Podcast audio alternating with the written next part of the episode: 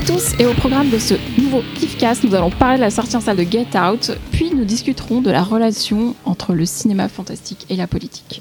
Pour débattre autour de la table aujourd'hui, Fausto, Oui, Laurent, Oui, c'est moi aussi. Cyril votez pour moi. et Xavier. Bonsoir. Bonjour. Bonjour aussi. Et hein, Véronique. Tout dépend. Euh, on commence par parler de Get Out de Jordan Peele qui sort le 3 mai au cinéma. De quoi ça parle, Fausto? Ah, c'est toujours moi qui pitch, c'est vraiment pas rigolo. Tu es le pitcher. Voilà. C'est un film électrique en tout cas. Allez, Non, bah, Laurent, vas-y. ah bah, ah bah, allez Laurent, Je allez, vas-y. ça te plaisait, alors je te lançais à chaque fois, mais. Non, Donc c'est un film électrique, Jordan Peele, voilà. Ok. Euh, c'est fait. euh, pas compris. bah oui, je sais, c'est pour ça que je Trois le fois, répète. on y arrive. Euh, Get Out, c'est un film américain produit par Jason Blum et réalisé donc par et écrit, il me semble, par euh, Jordan Peele, qui est le, la moitié d'un duo comique assez célèbre aux États-Unis qui s'appelle Key and Peele, euh, Pile et face, non, c'est pas ça. et qui ont notamment euh, fait au cinéma euh, le film euh, Kinyu avec un chien qui se fait enlever et qui s'appelle Kinyu. Voilà, et donc c'est l'histoire d'un jeune photographe black de New York, si je ne m'abuse, qui réussit bien sa vie, notamment parce qu'il a une petite copine blanche très mignonne. Et bien sûr, je fais exprès pour être dans le ton du film, hein, parce que c'est très raciste ce que je dis. Et, et sa petite copine lui propose d'aller pour la première fois rencontrer ses parents dans leur grande maison en campagne. Et, euh, et quand il arrive, il est euh, très très bien accueilli, voire trop bien accueilli, puisque dans un des un moment très drôle du film, le, le père, euh, enfin le beau-père le, le chope dans les bras, l'embrasse et lui fait ah, moi si j'avais pu j'aurais voté trois fois pour Obama, donc euh, ça met bien le, le décor en place. Et il va se rendre compte que cette famille qui a l'air euh, idéalement progressiste, euh, elle est peut-être un peu trop et qu'elle cache un lourd secret. euh, voilà. Je n'en dirai pas plus. Il arrive bien à faire le résumé quand même. hein. Je crois que était indépassable là-dessus, mais. euh, Ah non, non, il est bon, Laurent. Ah, j'ai bon, appris, bon. auprès du meilleur. Il est bon. Ah, pourtant, euh, les pitchs, c'est quand, même- c'est quand même chiant à faire. Mais non, non, très, très bien résumé. Ouais. Voilà, bah, j'ai rien d'autre à dire. Voilà. Donc Bon. euh, on va Voilà. spoiler évidemment. euh, Ah oui, ah peut-être- là, faut- je pense qu'il faut, il faut, il faut. Euh, C'est avant- un. Avancé de, de, de 10 bonnes minutes au moins. Ouais, d'heure. On vous dira, on fera un On petit fera un petit marquage Voilà, sur petit SoundCloud. marquage vous voulez pas vous faire spoiler. Garantie 100% spoiler. Voilà. Juste donc, pour dire. qui ne l'a pas vu on- Attends, juste pour dire, on fait un, un- un thématique politique parce qu'on enregistre ce podcast pendant l'entre-deux tours. Là, on est à J-5 avant l'élection de Marine Le Pen et on ne sait toujours pas qui va être élu. Dans Euh, l'entre-deux-jambes de Marine Le Pen. Voilà. Entre-deux tours, pardon. voilà. Donc, euh, c'était l'idée de faire ça pendant l'entre-deux tours. Là, quoi. Voilà, comme ça on est, on est complètement euh, neutre. Voilà, nous là, on pense en quoi qu'on est en démocratie, donc c'est cool. Voilà. Euh, voilà, je, je Alors que quoi qu'il arrive, on ne sera plus en démocratie. Donc à part moi, tout le monde l'a vu, c'est ça C'est ça. Voilà. Ok. Véronique, ton tu- avis tu alors sors, Donc je suis sur euh, le. Ah, te spoiler ta race. Mais euh, oui Et du coup, C'est pas ouais. grave, je suis prête, je suis prête à tout Du pour ce pifcast. Oui, parce que c'était un film à twist. Oui. En plus. Non, il est. À, euh, à twist, donc à multiples twists. je vais rechercher ta Non, blague. non, non, que je vais pas la finir, c'est ça qui est drôle, c'est pas la finir justement. Qu'est-ce que c'est sa blague sait Donc, Euh, qui commence Qui commence? Bah, Pourquoi c'est un film politique déjà et fantastique? Déjà, c'est un film ouvertement politique. Oui, là. Pour ça, le coup, on n'est absolument pas dans la métaphore. Mais je trouve le film plus intéressant en fait que. American Nightmare, c'est ça? Bah, c'est vrai qu'American Nightmare, pour le coup. Parce que euh, c'est le même producteur, du coup. Voilà, c'est toujours Jason Blum. American Nightmare met les pieds dans le plat euh, de manière très très évidente et, et surlignée. Ça ne veut pas dire que Get Out est un film d'une finesse extrême, mais en revanche, c'est surtout la façon dont il évoque euh, le racisme qui est Euh, parce qu'en fait, le film parle du fantasme racialiste euh, que les blancs, que certains blancs ont euh, à l'égard des noirs. Et c'est très piège et insidieux, pour reprendre cet adjectif-là, puisque en fait ça passe comme quelque chose de positif au début du film. C'est-à-dire que le personnage, le personnage dont j'ai oublié le nom dans le film, pardon, mais en tout cas, ce, ce- jeune photographe qui débarque euh, dans cette maison, euh, dans cette maison et, et- dans cette famille euh, est perçu un peu comme l'être idéal.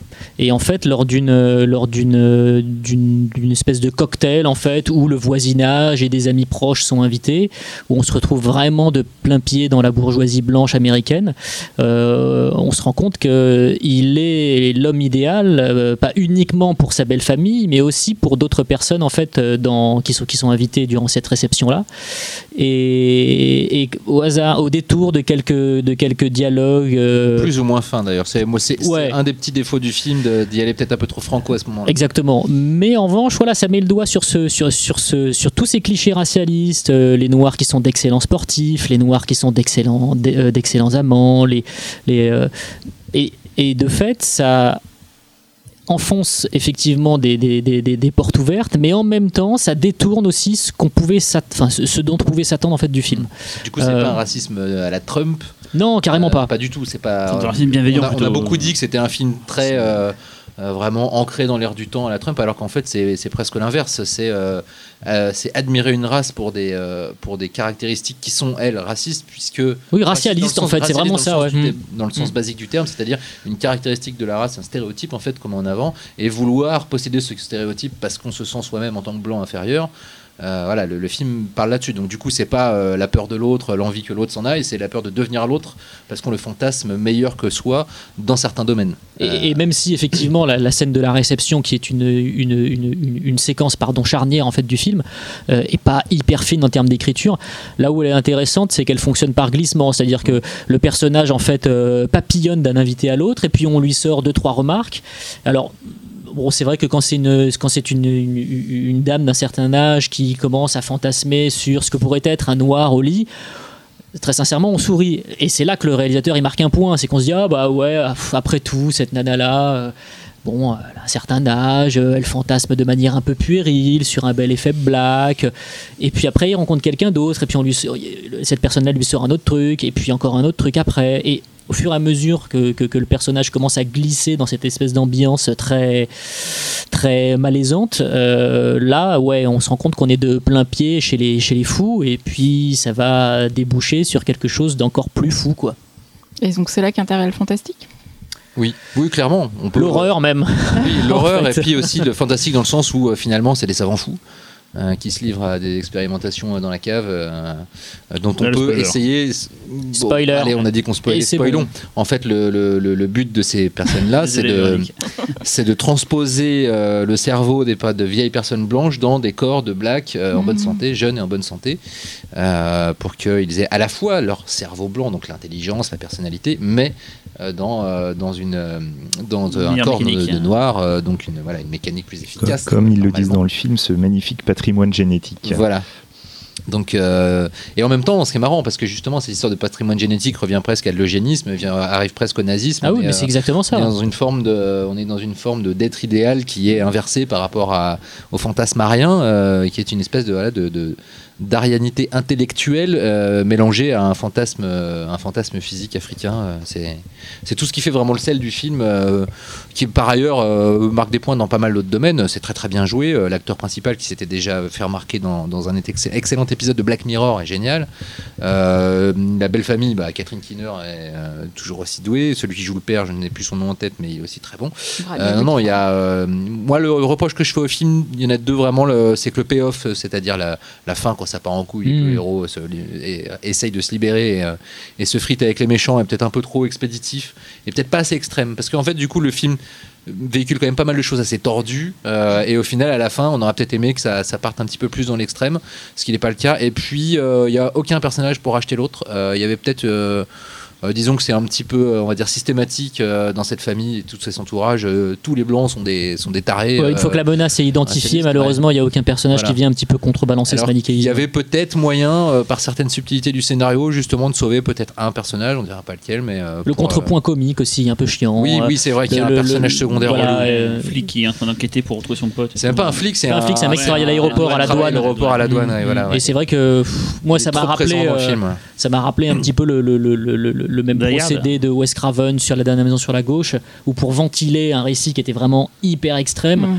il était obligé de faire intervenir ces deux flics qui Mm. débarquaient en fait dans le film comme Mm. ça, qui, qui, qui constituaient une espèce de pause comique. Euh, voilà, histoire Ça de, met encore de- de- plus mal à l'aise en général d'ailleurs. de- Ouais, mais là, ça fonctionne pas parce qu'on a l'impression d'être dans Ouais. une sitcom en fait. ça, ça te fait vraiment Ouais. sortir. Et puis, c'est- hyper étrange parce que euh, dès la scène d'ouverture, tu as vraiment la sensation euh, que Jordan Peele, donc, qui, a des, qui a un ADN comique en plus, euh, décide de couper les ponts Mm. avec ça. La scène d'ouverture, elle, est elle est vraiment brillante. euh, on a une mise en place, je crois que c'est un plan séquence, Ouais, ouais. euh, où on va respoiler encore. C'est donc euh, l'enlèvement d'un- kidam black dans la rue et la tension est vraiment hyper palpable. Il y, a, il y a tout un plan séquence où on voit le personnage au téléphone et puis une voiture qui commence à le filer tout doucement. Et, et très sincèrement, euh, quand, euh, quand on voit cette mise en place, on est hyper surpris. On se dit, tiens, le mec sait mettre en scène, le mec a son projet dans sa tête, extrêmement pensé et mûri, il va pas dévier. Et effectivement, euh, ces touches comiques qui. Alors, je sais pas, en fait, je, serais- je serais assez curieux de savoir si elles ont été euh, rajoutées de son propre gré, si ça a été une demande peut-être du producteur, histoire de pas être dans une histoire. euh, parce que le film est vraiment sous cloche. On a la sensation Ouais, ouais. d'être dans un univers sous cloche, un peu comme Les Femmes de Stepford, un peu comme dans Martyr aussi, puisqu'il y a, cette- il y a Mm. l'idée de la secte. Ouais. L'idée de la secte, euh, Martyr, c'est un peu une secte eugéniste en fait. Enfin, Mm. pas, ils sont pas eugénistes, mais en tout cas, tu- on, on sent qu'ils ont des, quand même, ils nourrissent des dessins euh, particulièrement sombres et tordus. Et, euh, et on se dit, bah, tiens, euh, effectivement, le film marche très bien comme ça sous cloche. En euh, plus, il y a une pour- progression polanskienne Ah ouais, ouais, carrément. Pourquoi de, dérèglement euh, qui fonctionne vachement bien. Donc je sais pas si, euh, si ça a été une, une volonté du producteur, de Jason Blum, de, de, de- faire un petit peu, euh, de temporiser et peut-être euh, de, de, de- de faire euh, redescendre la tension à, à certains moments. Je, je serais curieux de rallonger la durée aussi, parce que c'est pas un film très très long, il me semble. Non. Ça c'est bien ça. 1h44, je crois. 1h44 Ah bon, Ouais, bah, il aurait pu se passer euh, du coup euh, de, de ce, de ce sidekick euh, à distance qui euh, ouais ouais qui c'est vrai euh, il a il est rigolo à la première scène à la deuxième à la troisième oh encore lui à la Surtout que c'est un cliché le perso. oui oui c'est vraiment, vraiment un cliché le- du, du, du Mm. gros ça- black ça euh, du, gros black qui vanne à 2000 à l'heure C'est drôle, c'est non-stop, que euh. en fait, j'y pense, c'est un cliché racialiste, Oui, mais de l'autre côté, dans l'autre sens, quoi. Ouais. C'est-à-dire que c'est le gros, Renoir, pote, sympathique, responsable quand même, Ouais, ouais. euh, mais pff, enfin bref, c'est un, c'est- c'est- c'est un peu naze, ça. ouais. Mais du coup, et c'est pas, enfin, tu penses pas que c'est volontaire et qu'il a mis ces personnages-là euh, pour. ça se trouve euh, c'est un pote euh, comique qui a voulu faire Non mais tu vois, genre non mais dans, rien, le, dans le sens de la parodie ou de la satire. Ah. Ah, bah, le film, il est quand même, euh, il, enfin, il est assez, euh, il est assez conscient de son ton. Je le Ouais. vois pas trop. euh, C'est pas un film satirique du Non. tout. Hein. C'est pas d'une subtilité folle globalement. Ce qui, est- ce qui est subtil, c'est l'axe choisi pour parler du racisme. En dehors de ça, euh, c'est pas un film subtil. Comme on parlait par exemple la scène de la scène de la de la fête là, du, du- de la réception. Euh, quand euh, la vieille dame euh, lui caresse le bras en parlant de la Mhm. taille de sa bite, euh, euh, voilà, est-ce qu'il y avait peut-être des choses plus, des choses plus, plus subtiles pour amener ça Alors, euh, lui caresser la bite en lui parlant de la taille de son bras. C'est d'ores et déjà la meilleure vanne du. Euh, Non, et par contre, moi, moi ce que Ouais, j'ai beaucoup aimé dans le film, c'est justement le, surtout le personnage principal. Parce que lui, il a un rapport au racisme qui est aussi super intéressant. C'est, il est vraiment dans une position, pour lui, bon, le racisme, il est là, qu'il soit latent ou vraiment posé euh, clairement. il l'accepte. Et il l'accepte. Il, C'est vraiment, la scène, il, a- de, il a la blessé flic, scène hein, du policier le qui, qui la scène du policier, par exemple, et il y a plein de scènes comme ça où, par exemple, il dit à sa nana, de toute façon, ouais. euh, il va se passer ça, euh, il va se passer ça, et au final, En ça, c'est un un film moment- plus le pénis que Trumpiste. Voilà. Et là, du coup, à un moment, euh, sa, sa- sa petite amie est choquée justement par le comportement des blancs vis-à-vis de son petit ami noir. Et lui, il est là derrière, juste, un Mhm, mhm. bah, je te l'avais bien dit, mais bon, enfin voilà quoi, genre, il n'y a, il y a pas de mal, c'est comme ça, c'est comme ça. Et je trouve que ça marche vachement bien. Je suis désolé, Véronique. Pour la scène de fin, justement, où toi, enfin en tout cas, moi, ça a marché euh, dans, dans mon cas, où justement, je me suis dit, bon, ok, c'est un blanc qui va sortir, il l'a dans le cul. Voilà. Bon. Oui. Voilà, pour ce Oui, qui oui. le film, ça mais tu sais que j'ai cru coup, comprendre de- qu'il avait tourné la scène euh, avec le flic. C'est le, vraiment le flic qui Mais sort de justement, la voilà, je m'attendais à, la- à- à le voir. Apparemment, lui. les deux scènes ont été tournées, euh, scène happy end, scène euh, pas happy end, fin happy end, fin pas happy end, et, euh, et ils ont mis le happy end Bah, finalement. ça, c'est la mais- idée du film. c'est de, de, de- de- Enfin, moi, je pensais que c'est le flic aussi. Je pensais que ça allait être le flic. Une sorte ouais. enfin, un vrai, un vrai pied de nez. euh, Mais vraiment, quoi, il te, met dans, il te met dans une position où tu te dis, bon, bah, voilà, quoi, de ouais. façon, la nuit des morts vivants, bon, paf, voilà, quoi. Moi, je un des rares ici qui n'a pas trop trop euh, accroché au film. Euh, déjà, j'avais une grosse attente euh, par rapport à ce que j'ai pu entendre parler du film, par rapport à, à son à réception aux US et tout. Et, et je trouve ça un peu, voilà, comme tu disais, laborieux, Laurent, euh, mais surtout, il y a des trucs efficaces. Moi, j'adore la séquence de- des, des enchères, en fait, avec le montage et tout en silence et tout. Je trouve que vraiment Oui, réussi, ouais. mais je trouve que ça fait un peu tout ça pour ça. C'est qu'en fait, Un tout ce côté dans processus- cette scène, je trouve. Ouais. Et tout le processus pour le récupérer, pour le, finalement l'endormir et faire la transplantation, enfin, tu vas dire, il n'y aurait pas eu de film sans ça, mais franchement, faire tout ça, l'hypnose et tout, pour juste finalement lui donner un coup, lui donner un coup de bourdin sur la tête, euh, tu Non, vois, il vrai, assommer. ouais. Quand tu vois que dans la, quand tu vois que dans la première scène, euh, la scène d'ouverture, il se contente juste d'enlever un mec dans la Ouais. rue, et là, il faut le draguer, l'amener dans la Mm. maison, le faire se sentir en je, je trouve confiance. ça un peu. Après, il n'y a pas de film sans ça, quoi. Et, Ouais, ouais. et surtout, il y a un truc, euh, mais pareil, j'ai peut-être fantasmé un film qui n'était pas celui que j'ai vu, mais dans la bande-annonce, il y a des plans un peu fantastiques. Genre, il y a une sorte de, de CR qui s'anime comme un fantôme qu'on voit dans la bande-annonce US, la première, et que Ah moi j'ai vu beaucoup. Ouais, ouais. Et que là, les seuls plans ce fantastiques, plan-là c'est les scènes d'hypnose, Voilà, en les fait. seuls- voilà. Et ce plan-là n'est pas dans le film finalement. Et, et moi, je m'attendais, on m'avait dit, tu vois, le final, il va être dément. Je m'attendais à un truc un peu plus que ça. En fait, Je Mhm. m'attendais à un film où il y avait un peu plus que juste. Ce qui est bien, déjà, c'est. Et je me dis, ah merde, finalement, c'est que ça, quoi. Mais ça, c'est juste peut-être moi et mon ressenti, parce que finalement, beaucoup de gens adorent le film, et voilà, j'ai peut-être été euh, trumpé Et sur le. mais sur le- justement, euh, est-ce que tu penses que c'est le contexte, là, le fait que Trump soit président des États-Unis, qui fait que ce film-là euh, émerge euh, plus ou Bah, comme on disait tout à l'heure, on a parlé des, des The Purge, c'est un truc euh, qui est déjà dans l'air du temps chez. chez, euh, chez euh, en fait, faut savoir que donc, Bloom il fait des mauvais et des bons films, quoi. Et donc nous on se retrouve, euh, voilà, et, et quand on a Split par exemple, Purge. euh, euh, Qu'est-ce qu'il y a eu d'autre récemment quoi, bah, les, euh, Il y en a, il y a truc bien de, Je sais pas, Whiplash. Whiplash, ouais, ça c'est un bon Bloom, ça c'est en plus c'est un, un Bloom fantastique. Il y a eu, ouais, euh, Green pourra- Inferno, mais c'est pas vraiment lui qui l'a fait, mais bon, il a aidé à sortir après. euh, Ouais, non, là, il a juste distribué Ouais, le distribué. On pourra mettre Ouija distribution. 2. euh, Voilà, donc il et donc voilà, donc euh, il a quand même fait des films politiques bien avant que Trump soit soit arrivé au pouvoir, donc on peut pas lui en- enlever ça quoi en tout cas. Mhm. quoi.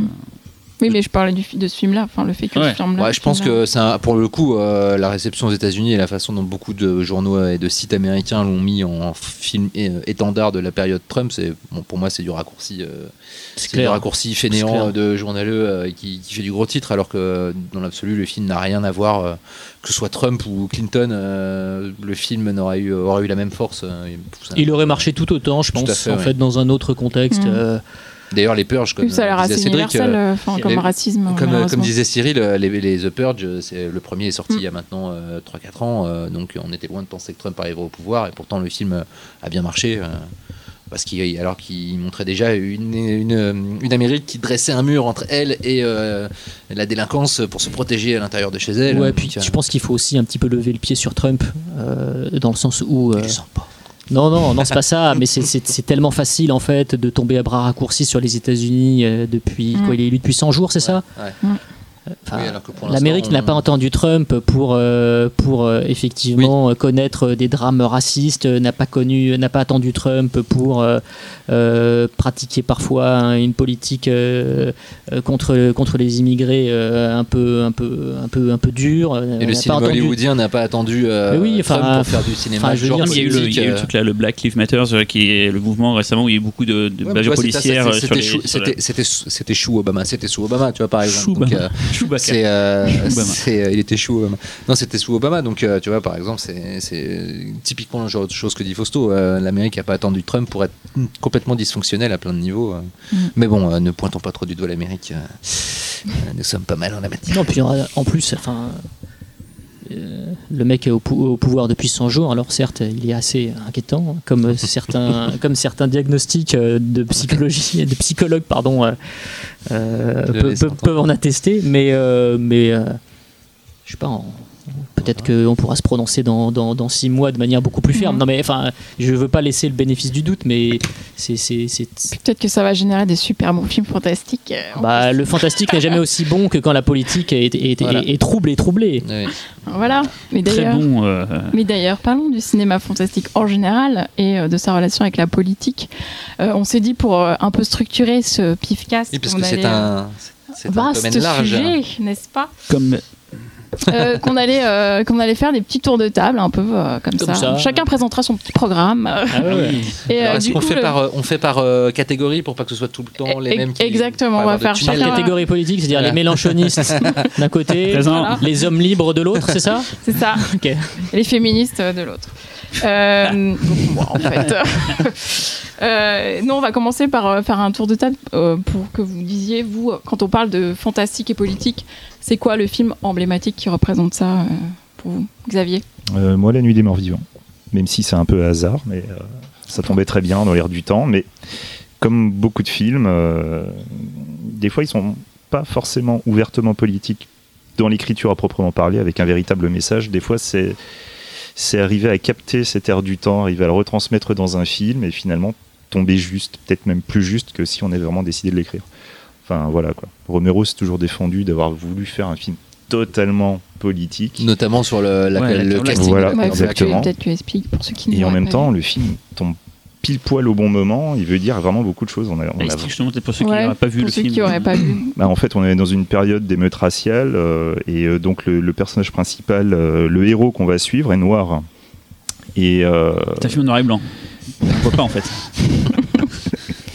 oui, Oh les Oh la blague quoi Ah, c'est pas possible. et euh, donc en fait, euh, oui, euh, la nuit des, enfin, la Et nuit ça, des déjà, en termes de cinéma, à l'époque, c'était déjà. euh, Euh, oui, oui, oui, oui, oui, déjà parce que bon. euh, Enfin, il y avait eu euh, La chair, le monde et le diable, un peu ouais, de mais temps avec Sidney Poitier, euh, bon, Sidney Poitier, tu, tu le fais euh, où. c'est. Sidney Poitier dans La chair, le monde et c'est le diable Sidney Poitier. Ah, peut-être. Mais en tout cas, euh, en tout cas, oui, euh, il y avait. euh, mais c'était pas. Enfin, si c'était le personnage principal quasiment de la monde et le diable, le Black. Mais après, il y avait pas. Enfin, si, il y avait quand même justement. euh, le film était vachement intéressant à ce niveau-là parce qu'il y avait euh, euh, ce triangle amoureux entre euh, un black, une blanche et un blanc, et où la fille finalement préfère aller vers le blanc, pas parce qu'elle le préférait, mais parce qu'elle n'osait pas aller vers le black, de peur de briser ce tabou qu'elle n'avait aucun problème à, à briser. Tu avais donc raison, c'est Sidney Poitier, qu'elle n'avait dans l'absolu aucun problème à briser puisque c'était les trois seules personnes euh, a priori sur Terre à ce moment-là.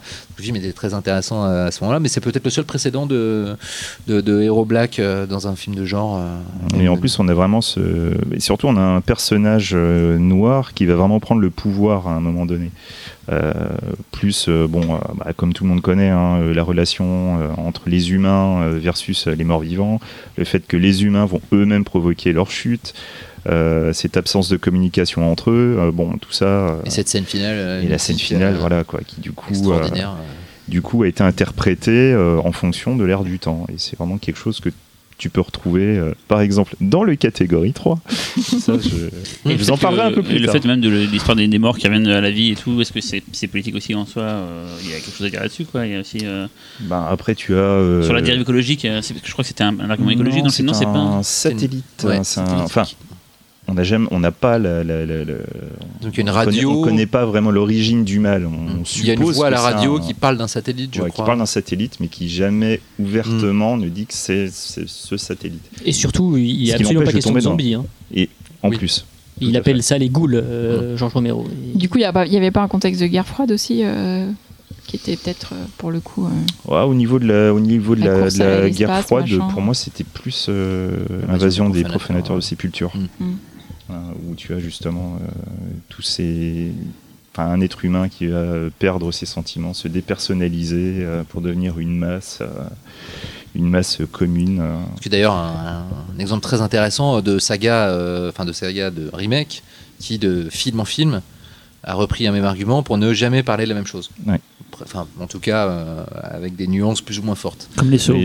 Mais, justement, là, là où c'est, Ah non, mais attends, les sauts, ça, il va falloir qu'on en parle dans ce, dans ce pifcast, parce c'est que une les sauts, en, ma- non, non, en matière de films politiques d'horreur américain, euh, ça se pose là. C'est un film qui, c'est une saga qui dit tout et son contraire, qui prône, euh, qui prône euh, aussi bien. euh, euh, La cohérence. euh, bah non, non, bah, tu vois, c'est quand même un personnage qui veut tuer des gens, enfin, qui met des gens dans des instruments de torture pour les forcer à se rendre compte que la vie c'est bien. S'il se rend pas compte, il les tue.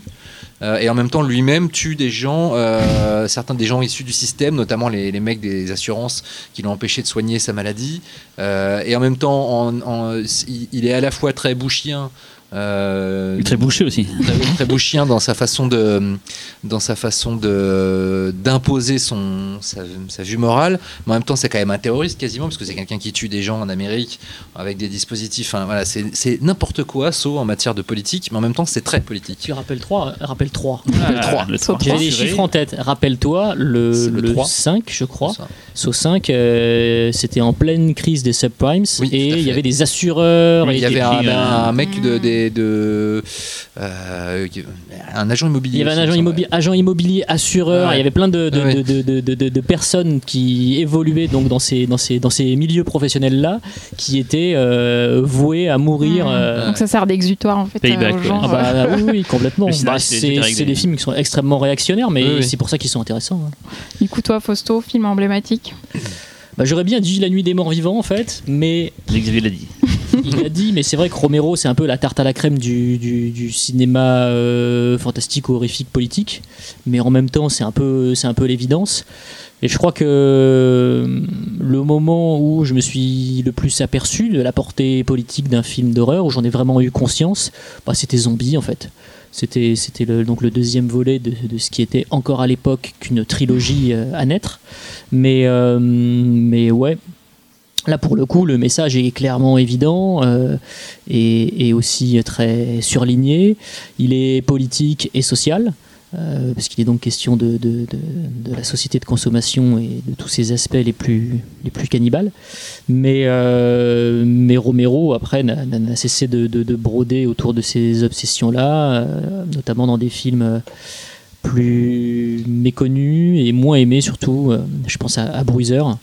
Qui est génial. Ouais, qui est vraiment un film euh, passionnant, variation autour de, de- du fantôme de l'opéra, mais dans un cadre euh, capitaliste, avec un personnage qui euh, finit par être un anonyme et perdre littéralement son visage. Euh, et ouais, j'aime beaucoup ce film. Et puis bon, après, c'est Night, euh, Night Riders aussi, c'est vraiment un film qui est, qui est passionnant d'un point de vue politique. Euh, La Nuit des Morts Vivants est intéressant parce que c'est devenu un film politique par accident. Enfin, voilà, le casting de Duane Jones, tout ça. Et, et- Land of the Dead reste. euh, et Land of the Dead, ouais, Land of the Dead est hyper intéressant. Après, on pourrait faire un, on pourrait faire un podcast sur Romero, mais il est intéressant parce que Romero avait euh, levé le pied malgré lui sur les zombies au cinéma. Il avait pu tourner de films zombies depuis le jour des morts vivants. Et il arrive à un moment où, euh, bah, politiquement, euh, l'Amérique a, a, a changé. Il y a eu le, le 11 septembre entre-temps. Et il fait une synthèse, en fait, entre la- l'Amérique de la fin des années 80 jusqu'à l'Amérique du début des années 2000. Et euh, il le fait à gros traits, comme toujours. post-2001, du coup, parce qu'il remet carrément en scène Carrément. le World Trade Center. Il met en scène en plus un, un républicain pur jus, à, sa- à savoir Dennis Hopper, donc c'est très drôle. Et un leader zombie black. Et voilà, je, le, fameux, le fameux le fameux Big Big Daddy, donc qui est euh, un, un Spartacus euh, tout à fait prolo, puisque il a sa combinaison euh, de de Pompiste. ouais, ça. Donc euh, ça C'est assez euh, c'est c'est assez passionnant et en plus si on veut pousser un peu le- le- le- l'étude plus loin quand on regarde la masse de zombies qui n'ont jamais été aussi bien caractérisés que dans que dans Land of the Dead chez Romero euh, ils étaient caractérisés avant mais pas autant euh, on se rend compte que bah, ce sont vraiment des prolétaires il y a cuisinière une Mm. infirmière enfin voilà il y a En plus, c'est là petits- qu'il y a eu le meilleur quoi. budget de toute sa saga zombie, euh, il me semble. Et, euh, et en matière d'effets spéciaux, enfin de maquillage, en plus, c'est le film le plus abouti euh, ah ouais, ouais.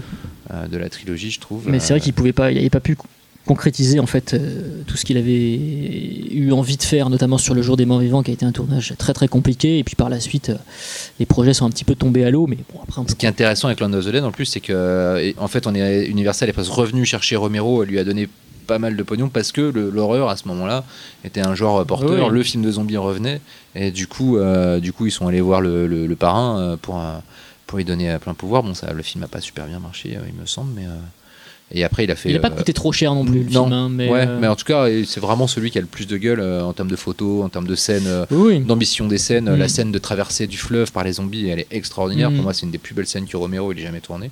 Elle est magnifique. Et puis bon, après, du coup, il est revenu à des plus petits budgets. euh, mais intéressant. Diary of the Dead, c'est J'adore passionnant. Diary hein. of the Dead. Moi, je crois que c'est peut-être euh, vraiment un de mes Romero préférés. euh, Le film est passionnant, assez politique, mais dans un- d'une façon beaucoup plus subtile. Et ça parle de- du pouvoir de l'image, euh, etc. C'est un des meilleurs fan footage. On oublie souvent Mm. de le dire, mais c'est vraiment un des C'est le meilleurs. meilleur. euh, récent, en tout cas, on va dire. euh. Toi, Cyril, alors? Alors moi j'ai choisi donc euh, Mortal Kombat. Ouais Non, j'ai fait la blague tout à l'heure en antenne, je la, je la remue parce que je l'aimais bien. Finish him Moi, j'avais pas entendu. Ah ouais. C'était- vraiment bien. J'ai pris euh, Battle Royale de Kinji Fukasaku qui euh, donc pour rappeler l'histoire, euh, c'est un futur assez proche. euh, la criminalité, crimi- la crimi- Criminalité. criminalité voilà, chez les, les jeunes est, est super élevée et du coup euh, le gouvernement japonais décide d'instaurer euh, un merde c'est quoi c'est un, un- pas une loi mais un Merde, je tapote avec mon stylo. Mais... Euh, et la loi, la loi Battle Royale, voilà, qui, qui en gros euh, euh, impose, enfin, euh, fout une sorte d'une classe, une classe euh, choisie au hasard euh, de, de petits japonais sur une île avec. euh, Ça c'est raciste. Fais gaffe, fais gaffe. Parce que t'as dit petit. Non, t'as dit petit. Ah oui, ils sont, ils, sont, ils sont pas très vieux quoi. Des jeunes japonais Voilà. sur, sur euh, une île avec chacun un collier explosif autour du cou et des règles simples qui sont que euh, le dernier euh, en vie sera épargné mais tous les autres sont tués sinon euh, euh, leur- leurs colliers vont exploser voilà si jamais ils font pas ce qu'on leur dit au moment où ils ont leur, leur dit et ils, sont, ils ont tous des armes et ils doivent euh, s'entretuer donc voilà et ça fait euh, c'est extrêmement politique, c'est vraiment une façon de, de résoudre un, un problème euh, qui est euh, donc euh, la crise. Pire que le problème. Pire, voilà, pire que problème, du coup, c'est voilà, c'est on dit voilà pour calmer les gens, voilà, on va les, on va leur faire un, un châtiment, euh, une sorte de peine de mort où c'est eux-mêmes les bourreaux et donc aussi les victimes. Et le film est extrêmement politique, c'est un film complètement enragé. Euh, et qui dépeint une solution voilà, euh, où les adultes sont euh, les témoins de ça, c'est qu'on voit les militaires qui encadrent le truc et qui ne font rien, qui sont là pour euh, vérifier que tout se passe bien et, et c'est leurs propres enfants, enfin c'est pas les leurs, mais c'est la, jeunesse de leur pays qui doit s'entretuer pour pouvoir euh, prouver que la violence c'est mal. Quoi. Donc je trouve le film euh, subversif. Très un saut d'ailleurs, euh, quelque part dans la logique. euh, un peu pareil. Oui, oui, mettent des personnages dans un piège mortel pour les, pour les pousser à rester. Et on vie. voit du coup l'âme humaine dans ce qu'elle a. Il y a des gens qui refusent tout combat, qui vont se suicider, d'autres qui au contraire euh, euh, complètement au jeu et veulent zigouiller le maximum possible. Donc c'est vraiment ça, voilà, ça, ça, ça montre que l'humain est pire en soi et le film est, fait ça de façon admirable et euh, je trouve que c'est vraiment un, un brûlot euh, assez dingue. euh, Voilà, quoi. Il y a un côté Sa Majesté des Mouches aussi, dans, justement dans la, la- la réaction, Bah, la façon dont ces enfants voilà, entre eux, gèrent ces émotions qui- que des enfants ne devraient pas avoir à éprouver et du coup elles sont décuplées chez eux parce qu'ils n'ont pas les filtres moraux, etc. qu'on est censé acquérir en vieillissant. Donc Et surtout les adultes sont, sont, sont vraiment pour le coup c'est ils sont- et Kitano et Takeshi Kitano qui joue dedans le- un peu pas le pas le mais un peu le celui qui explique les règles enfin pas qui explique les règles mais qui va un peu instaurer que tout ça se passe bien il est il est euh, à la fois cruel et des par moments et il peut être d'ailleurs le film est très drôle, notamment quand tu, quand tu parles de règles, ça me rappelle les vidéos explicatives. Mmh. Quand les, quand les ados arrivent dans le, dans le, le, le compound, on va dire, où c'est sur l'île, euh, ils sont mis dans une pièce et on leur montre une vidéo qui très va kawaii expliquer les règles. très Voilà, avec une présentatrice très kawaii, euh, voix au perché, euh, etc. C'est qui très explique dans drôle. la joie et les bonne humeur qui vont s'entretuer Ouais. voilà. et chacun reçoit un package en fait aléatoirement ils peuvent avoir dedans un, fusil mitrailleur ou bien une pelle ou euh, un marteau voilà quoi. Donc ils vont devoir se débrouiller avec ça euh, Et ça, ça marche au Japon parce que, euh, parce que de toute façon. parce que nos limites parce que les japonais euh, non, mais parce que souvent, parle, euh, politiquement parlant, c'est parce que c'est ça, ça dénonce. Bah, à la base, c'est un, alors, faut dire, c'est, un bouquin ou un manga à la base? C'est un roman. C'est un roman, ouais, c'est un Mm. roman à la base qui a été adapté en manga et donc en film aussi. Mm. Et qui est, euh, à la base, il faut, faut expliquer l'histoire, c'est qu'à la base, c'était le fiston de Fukasaku, il était très âgé à l'époque quand il a fait le film, et c'était son fils qui, devait le- qui avait porté le projet, qui devait le faire. Et finalement, c'est le papa qui l'a réalisé, quoi, et c'est son ultime, d'ailleurs, ultime film, parce qu'il avait commencé à bosser sur la suite, et il est mort euh, Bah, le fils écrivait, ouais, Kenta, Kenta Fukasaku. euh, du coup, c'est drôle parce que c'est un film sur le choc des générations et il y a aussi un choc des générations en coulisses avec Kenta et Kinji, donc le père et le fils. Et par ailleurs, euh, quand, on, quand on gratte un petit peu euh, et qu'on qu'on s'intéresse au making-of, on se rend compte que euh, Kinji voulait aller beaucoup plus loin que son fils Kenta. Et euh, donc, euh, comme quoi, euh, malgré, malgré son âge euh, avancé, il a fêté ses 70 ans sur le tournage. On peut voir ça dans le DVD, c'est très beau. euh, Tous les, tous les, jeunes comédiens qui viennent amener un, gâteau d'anniversaire à, à Monsieur Fukasaku. Euh, on se rend compte que il avait rien perdu en fait de sa fibre anarchisante et qu'il était, qu'il était beaucoup plus, beaucoup plus abrasi- abrasi- abrasif que son fils. Et je pense que la raison elle est extrêmement simple, c'est que son fils a été quelqu'un de très gâté par la société, alors que lui, il a connu, il a connu l'après-guerre, euh, il a vraiment connu la pauvreté et, euh, et de fait, ça, ça a clairement influé sur, sur euh, sa façon de raconter une histoire, sur sa façon d'écrire des personnages et de penser, de penser des actions. Donc, euh, il était conditionné par son propre vécu et conditionné par la politique de son pays. Je sais pas, Fukasaku, c'est un, un anard. euh, je sais pas, je sais pas s'il est anard de droite ou anard de gauche, mais en tout cas c'est quelqu'un qui aime pas forcément rester dans les clous, donc euh, c'est de toute façon un cinéaste politique et il a toujours été, euh, il a toujours été tout au long de sa carrière. Dommage qu'il ait pas pu terminer Battle Royale 2, qui est quand même vraiment très mauvais. Quoi. c'est sûr. Et puis il avait, euh, j'ai appris ça dans un merveilleux magazine qui s'appelle Atome. Euh, il avait, euh, comment, il avait eu dans l'idée d'adapter euh, un manga Oui, The assez World is sympathique, The World is Mine, euh, euh, qui, euh, il est fait, j'ai avancé un peu dedans et c'était taillé pour lui, c'est clair. Mhm. Qui est un manga politique aussi, et il n'a pas pu, il a pas pu l'adapter parce qu'il est décédé avant, mais euh, voilà. Laurent Euh, alors euh, moi c'est Le Village de M Night Shyamalan. euh, On va demander à, enfin, est-ce qu'on alors, peut dire à prononce bien, Cyril de le bravo. dire? Le pauvre, tu n'étais pas là lors du dernier podcast, il a littéralement, littéral, il s'est essuyé les Je pieds. à la le- gueule, moi, je suis malade.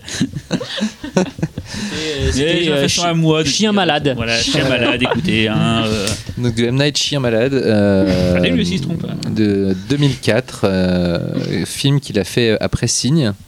Euh, film très décrié parce que euh, après Sixième Sens et Signe, qui étaient des films vraiment ouvertement fantastiques, euh, on lui a beaucoup reproché le twist du village. Alors le village, de quoi ça parle Ah, Euh, c'est oui, alors bon, j'espère que vous l'avez vu, ça date de 2004, vous avez eu le temps quand même, bande de petits sacripants. Euh, ça se passe, on a l'impression en tout cas, en- dans les années 1800 et des bananes, dans une province américaine, dans la forêt, dans un village d'une communauté à la style mormon qui vit retiré euh, des grandes villes, etc. Non, Et, ça- non, ça on ne sait pas dans le film au début. Bon, c'est un village. euh, non, mais on voit quand même que c'est une communauté fermée qui, ne, qui va très ah, peu à l'extérieur, ouais, etc. C'est plus un peu médiéval et tout. hein. Non, il y a plus un, y a quand même un côté, euh, hein. un côté euh, marron et euh, et, euh, et cette euh, petite communauté a l'air d'être sous le joug de monstres euh, qui euh, hantent la forêt env- environnante et qui euh, fait que euh, personne ne sort de la forêt et donc cette communauté vit en autarcie. Euh, on apprendra par la suite que ces monstres euh, n'existent pas, que ce sont des, que ce sont les, les, les Les gens qui dirigent le village euh, qui, qui incarnent ces monstres pour empêcher la jeunesse de sortir du village et de traverser la forêt parce que de l'autre côté il y a une autoroute avec des voitures et qu'en fait on s'aperçoit à la fin du film que c'est un film contemporain sur, une, sur une communauté qui vit retranchée sur elle-même par peur des autres, des étrangers, du monde moderne euh, et qui crée donc ses propres monstres pour euh, entretenir euh, bon, pour entretenir sa jeunesse dans la peur. Ouais. Voilà, donc du coup, le twist est très déceptif quand on. Surtout que la- je me rappelle que la promo du film jouait beaucoup sur le mystère de ces monstres, etc. Le film est visuellement magnifique et, et la silhouette, le look des monstres était, était gardé secret et on avait tous très très envie de voir, de, de voir le film déraper dans l'horreur, mais finalement, la déception que certains ont pu éprouver, je trouvais tellement compensée par le fait qu'on s'aperçoit que là, c'est une parabole, euh, enfin le film 2004, le 11 septembre en 2001, euh, Bush au pouvoir, euh, qui a attaqué l'Irak pour avoir pour montrer du doigt des ennemis. enfin, voilà, on est en plein dedans. C'est une parabole. Euh, même pas voilée parce que euh, vers la fin du film euh, apparaît M. Night Shyamalan qui joue, je crois, un garde forestier en train de lire un journal qui parle de Bush, il me semble, et de la guerre en Irak. Donc, et le film, le film a, été un des premiers en fait à cristalliser ce, que l'Amérique de Bush a fait, c'est-à-dire montrer du doigt un ennemi pour, euh, euh, essayer de galvaniser toute une nation et en même temps avec des intérêts économiques derrière, euh, qui est finalement quelque chose qu'on retrouve en fait de tout temps dans la politique et que fait, très bien notre ami Marine, c'est-à-dire voilà, montrer du doigt un ennemi. Euh, euh, fantasmé ou pas, euh, pour euh, galvaniser derrière elle les sentiments négatifs, la peur, cristalliser les peurs, et, du coup décomplexer aussi, on va dire, la, la façon dont les gens peuvent voir toute une catégorie de population, les étrangers en l'occurrence. Voilà, donc le film réussit à prendre ce mécanisme politique et à en faire une histoire très intime, très touchante, très belle, assez flippante. Il y a des scènes jusqu'à ce qu'on découvre le poteau rose, le film est quand même très efficace, je trouve, en matière de suspense. Euh, donc euh, voilà, un grand film politique. Euh, Shyamalan euh, euh, a rarement fait de la politique dans ses films, c'est peut-être même la seule et unique fois, en tout cas, euh, qu'il en a fait ouvertement. Euh, donc, euh, et il s'est pas planté, euh, le Saligo. Ok. Bon, puisque vous me demandez pas, je vais donner le mien. Dis-nous, dis-nous. non, je vais pas être très très. je, euh, La pauvre. je vais pas être. Je Ah me suis fait en spoiler. non, que- mais je là, je- que quelqu'un J'ai allait rebondir sur le temps. village, donc c'est pour ça que- pas laissé le temps. Bah, en fait, j'ai essayé, mais comme je parlais de. Starship Troopers, j'ai pas trouvé le truc pour rebondir sur le village.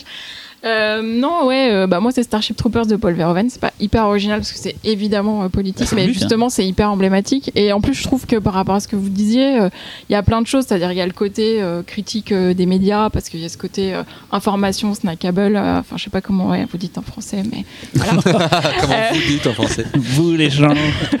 Et, euh, et le côté euh, aussi sélection qu'il peut y avoir dans Battle Royale aussi. Enfin, il y a vraiment une, une espèce la de sélection des gens. Voilà. qu'il y a ceux qu'on envoie se faire tuer comme de la chair à canon, et il y a ceux qui sont un peu plus au-dessus. Donc il y a aussi euh, non seulement C'est la une- vie, des- ça, Véro.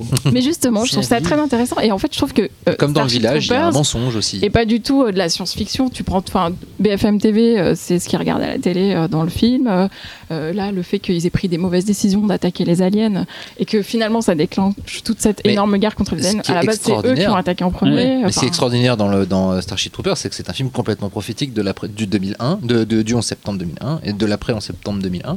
Et d'ailleurs, le, le- le film parle de la même chose que le village. D'ailleurs, la, ta transition est parfaite en fait. Mais je pense que plus il vieillit, plus il est effrayant ce film. Et quand à chaque fois que je le revois, je me dis, oh mon dieu, mais euh, quand je l'avais vu la première fois, c'était aussi évident. Enfin, c'est ça qui est bien, choses- c'est quand tu vois, Ouais. une- selon ton âge, machin, tout, quand tu le vois, si tu vois un très bon film de science-fiction, Mm. Et après plus tard, tu vois un très bon pamphlet justement anti-métériste, Ouais. anti euh, plein de trucs et tout. Voilà, Parce que le, le mécanisme du film, c'est quand même, euh, c'est quand même un, un peuple étranger euh, qu'on est venu emmerder chez lui, Qui euh, riposte. qui riposte, et, euh, et la riposte est érigée comme euh, un acte terroriste euh, impardonnable, et, et du coup on en profite pour envoyer voilà. euh, l'artillerie lourde euh, et envoyer au casse-pipe toute une jeunesse. Euh, donc, enfin, c'est, euh, on peut pas faire plus analyse plus pas lucide parce que euh, il y aura toujours des gens pour euh, pour dire euh, et qui a raison et qui a tort sur ce sujet. C'est très compliqué, mais en tout cas, d'un des mécanismes évidents du terrorisme, Mhm. euh, c'est-à-dire qu'on pointe du doigt les terroristes, mais en même temps, si tous des mouvements, euh, enfin des, des, des- des périodes de l'histoire comme euh, la, la colonisation, etc., ne s'étaient pas déroulées. Est-ce que on serait dans, cette, dans, dans ce, dans ce paradigme-là? On n'en sait rien. Je, oui, je voulais passer paradigme ce soir. Et d'ailleurs, Euh, tout comme Battle Royale, c'est un roman à la base. Tout à fait, de. Robert Heinlein. Sauf que le roman est beaucoup plus de droite que le film. Oui, et il y, a- il y a quand même assez peu de rapport entre le Mm. bouquin et le film. Le bouquin, c'est vraiment des tranches de vie du, du soldat Rico. Euh, Et pas nuancé politiquement. Ah non, pas nuancé du tout. hein. C'est vraiment euh, de l'armement. Ils ont tous des armures pour le combat. euh, C'est euh, très très C'est de la SF militariste. euh, euh, ah degré, quoi. Ouais. Alors que du coup, dans, dans Starship Troopers version Verhoeven, ce qui est très intéressant aussi, c'est le, le- le fait qu'il ait récupéré la structure de son Soldier of Orange, Oui. qui lui, par contre, est un film historique qui parle de la Seconde Guerre mondiale. De là à dire qu'il est en train de, de te dire que bah, les erreurs du passé sont les erreurs du futur, euh, voilà. Oui, d'ailleurs, euh, on a beaucoup glosé sur, euh, sur le côté nazi du personnage de, du personnage de, de Neil, euh, de glossée. Neil Patrick Harris euh, et son long manteau en cuir euh, à la fin, mais c'est totalement fait exprès pour rappeler justement, euh, pour montrer que bah, peut-être que les gentils, euh, ceux que toute l'Amérique, enfin, c'est les, c'est les Américains, c'est les humains, ils sont censés être gentils et finalement euh, ils ont un petit côté nazi euh, qui a beaucoup dérangé euh, à cette époque, puisqu'il faut rappeler que le film a quand même été très très très mal reçu, Ah, je très mal pas, je pensais que compris. tu parlais de. Matrix, je comprenais pas. C'est quand même grâce à, à Starship Troopers qu'on a depuis maintenant dans les, avant les commentaires audio dans les bonus. euh, attention, ceci n'engage que le réalisateur et Voilà, uniquement lui. Parce que les commentaires audio de Verhoeven à l'époque étaient un peu, Ah, un peu à charge. Et depuis, voilà, à cette époque-là, on a les droits. euh, nous, les studios, on n'est on est pas politique. hein, on est- on est rien, on est gentil, nous, on aime tout le monde. D'ailleurs, euh, c'est une très bonne transition vers notre deuxième euh, catégorie, qui est donc les réals euh, les plus engagés. euh, Deuxième Verhoeven, catégorie, donc il y aura une troisième catégorie. Une catégorie Exact. 3. hein. Ah oh, c'est c'est Xavier qui va être content. beau, beau. Du coup, à Verhoeven, hyper politique dans quasiment tous ses films. Ou non, des fois un petit peu premier degré. Qu'est-ce que vous en Ah non, pensez il est Pour jamais vous, c'est degré. il est jamais. Il est jamais premier degré. Façon, Bah non, il est intéressant parce qu'il renvoie tout. Enfin, il est tellement anti-manichéen qu'il est passionnant, quoi. C'est ça qui est génial. En dans fait, son il renvoie cinéma. dos à dos. Enfin, Black Book, ça renvoie dos à dos euh, à certains moments nazis et résistants. C'est-à-dire que Qui sont les il, méchants, il ouais. est toujours question chez Romero, il est question de choix d'hommes en fait, peu importe Chez leur camp. Verhoeven, tu veux dire. Chez, chez Verhoeven, pardon. Euh, et du coup, C'est ça qui est le euh, plus important, c'est ce que choisissent ces hommes et non pas les pouvoirs, euh, voilà, on ce a, que leur on, dicte a, le pouvoir. on a un déplacement d'empathie qui peut avoir lieu du côté ouvertement obscur, comme du côté qui est soi-disant plus lumineux. Et dans Black Book, euh, voilà, il y a des nazis qui sont extrêmement charismatiques. Euh, Voire sympathiques. euh, voire sympathiques ou même et sympathiques. Oui, Enfin, oui, c'est oui. pas, c'est pas l'un n'exclut pas l'autre en fait. Et, et quand Verhoeven le montre, euh, c'est c'est intéressant parce qu'il le fait avec euh, avec euh, beaucoup de finesse et, euh, et il le fait de manière parfois dérangeante en tout cas pour ceux qui ne veulent absolument pas admettre ce genre de Mhm. choses. Comme Mais- dans Soldier of Orange, Voilà. ils pouvaient montrer des résistants antipathiques. euh, Bien sûr. Bah, mais- La scène de fin de, de Black Book, pardon Xavier, la scène de fin de Black Ah oui. Book, Ouais. Pardon, mais euh, la façon dont il montre les agissements des résistants hollandais, euh, c'est quand même, c'est quand même chaud. Quoi. On a l'impression d'être dans un camp de concentration. Et voilà, pareil, dans le, dans, donc, du coup, dans Soldier of Orange, euh, un- en fait, c'est un groupe d'amis à la base qui va éclater à cause de la guerre. Ils vont chacun faire des choix de vie combattre, résister, ne rien faire ou aller dans l'autre camp. Et finalement, le personnage qui va aller dans le camp nazi n'est absolument pas quelqu'un qui, qui prône spécialement le nazisme, euh, qui n'est pas raciste, qui, enfin, Il est c'est un faible juste- qui se range Voilà, c'est juste qu'il a, il a des origines germaniques et à un moment, il va choisir son camp en fonction de ses origines, tout simplement. Et en fait, c'est c'est vraiment le truc que j'aime beaucoup avec ce personnage, c'est qu'il choisit le nazisme, mais d'une manière tellement simple, tellement naturelle. Il y a un moment, Débarrassé d'idéologie. voilà, Ouais. c'est, il- on ne le voit pas comme un méchant. Mais Et que, à contrario, le héros est quand même un mec qui, dans l'absolu, n'avait absolument rien à foutre de lutter. c'est ça. Euh, il le fait parce que c'est plutôt rigolo. Euh, finalement, c'est un peu ça, le personnage. Ah, totalement. C'est pas le sous-titre d'ailleurs, Eric's Choice ou le choix du destin Si, c'est le euh, choix du destin, C'est le choix du destin, ouais, donc. euh, Je rappelle juste qu'on a fait un podcast entier sur, euh. Verhoeven. euh. Mais on pourrait citer, euh, on pourrait citer Robocop. on a rien euh, à foutre de ton, de ton, de ton intervention là. Non, mais du coup, t'as fait un, un lapsus avec euh, Romero, donc euh, vous en avez largement parlé aussi. Qui, qui, Qui, d'autre qui l'a euh, choisi, Romero? Bah, c'était Fausto. Fausto et Xavier. Il ne t'écoute plus. Ouais. Euh, et du coup, Non, non, ils on- ont choisi le film, mais là on parle du réalisateur Oui, emblématique, mais il c'est a pas quand la même chose. Bah, c'est emblématique, veux- oui. tu veux Moi, dire je- Voilà, de mais c'est vrai que du coup tu as déjà abordé Bah la, oui, la oui, c'est Romero, bien sûr. Bah, bien sûr. Et euh, John Carpenter, on peut Qui a citer choisi Carpenter ici Personne, mais on peut en parler. Alors Carpenter après lui-même se définit pas comme un comme un réalisateur de gauche, il Ah aime ouais. pas qu'on dise ça. Enfin, euh, au parce Bah, parce qu'il juste, il l'est pas en fait. pas, voilà, c'est un- On n'a pas dit de gauche ou de droite, on a dit politique. Après, euh, aux États-Unis, la gauche n'existe pas, il faut le rappeler, mais euh, il n'y a que le centre ou la droite. mais En France non plus. Voilà. Jean-Luc. Et donc, euh, On a dit qu'on était euh, neutre. oui. Attention. Et donc, euh, oui, bah John, euh, John, c'est surtout que c'est euh, quelqu'un qui, d'ailleurs, un peu comme Verhoeven, c'est quelqu'un qui aime pas, euh, qui aime pas les idéologies en fait. C'est plus ça en fait. C'est pour ça qu'on a souvent catégorisé euh, Carpenter comme un cinéaste politique de gauche. Non, c'est qu'il aime pas les idéologies.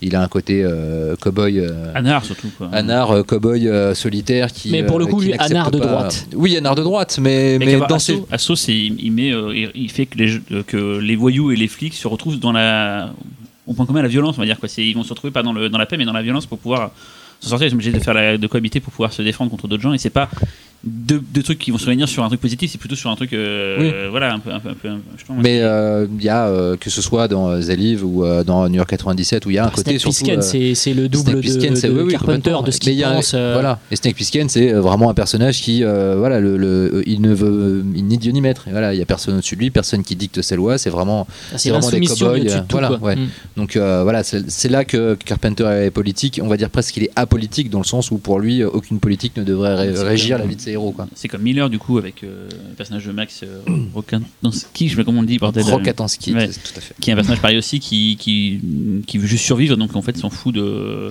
Bah, pas dans le premier, dans le premier, Mm, c'est un oui, Oui, un non, mais oui, mais euh, bah, du coup, oui, plutôt sur ce qu'on a Ouais. connu ensuite, le, le 2, le 3 et le Fury Road, c'est vraiment un gars qui veut juste survivre et il a rien contre les gens, mais il veut juste voilà, euh, avancer. Et, et ça, est-ce qu'en soi, Miller. Il est plus lumineux quand même que Snake Plissken. Oui. Snake Plissken, c'est vraiment un, c'est un personnage. euh, il est désabusé comme Max, mais, euh, mais il a cette espèce de côté narquois qui, qui fait qu'il. C'est quand même un personnage qui juge, hein, Snake Plissken. hein. Mm. Donc, Oui, oui. euh, Puis les films les plus politiques de Miller, c'est c'est les Happy Feet, hein, il faut le dire.